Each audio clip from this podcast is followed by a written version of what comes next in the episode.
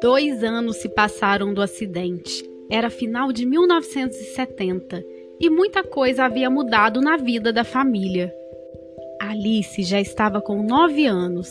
Helena e Maria das Dores, que preferia ser chamada de Dorinha, agora tinha quase cinco anos.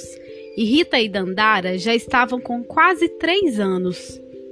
Cada uma com seu jeitinho, que nem pareciam ser criadas na mesma casa. Alice continuava melindrosa e meiga, sempre grudada em Alfredo, tentando agradá-lo a todo custo.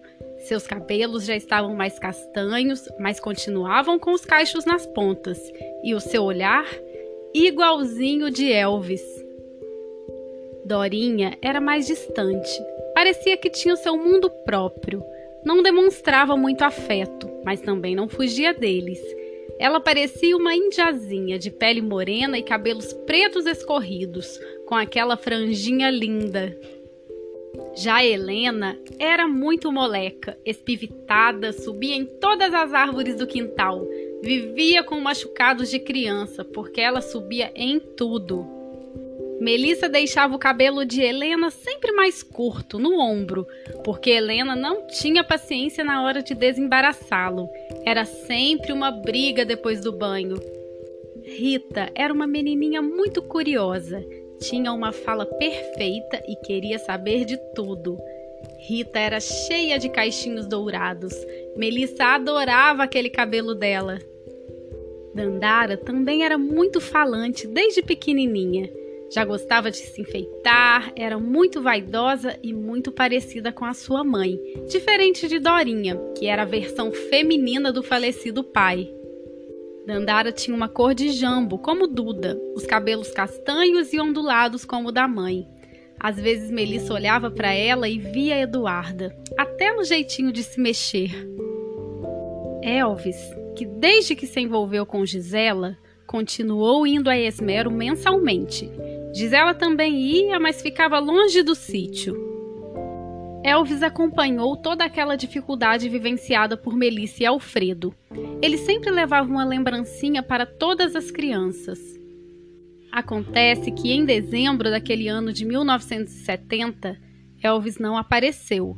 Melissa e Alfredo perceberam, mas tinham tantos problemas para pensar que nem deram muita importância. Até que em uma manhã belíssima de domingo de janeiro de 1971, as crianças brincavam na parte externa do sítio. Melissa e Alfredo estavam lá, observando-as. Foi aí que no portão azul do sítio ouviu-se um sino tocando, anunciando uma visita. Melissa foi correndo abrir. Afinal, depois que Duda e Ricardo faleceram, visita ali era muito raro, ainda mais domingo.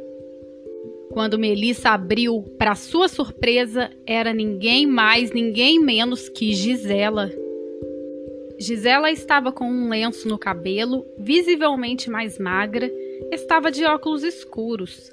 Ela se vestia como uma senhora. Melissa achou aquilo muito estranho.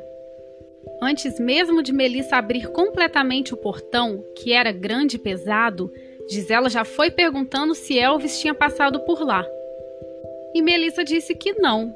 Nisso, Gisela colocou a mão na cabeça, demonstrando desespero, e começou a chorar e falar alto, que aquela era sua última esperança. Neste momento, Alfredo, percebendo a movimentação, se aproximou, perguntando o que estava acontecendo. Nisso, Gisela tirou os óculos. Seus olhos tinham hematomas. Ela tirou o lenço. Seus longos cabelos ondulados de franjas lisas agora estavam mais curtos e assimétricos, assim como sua franja.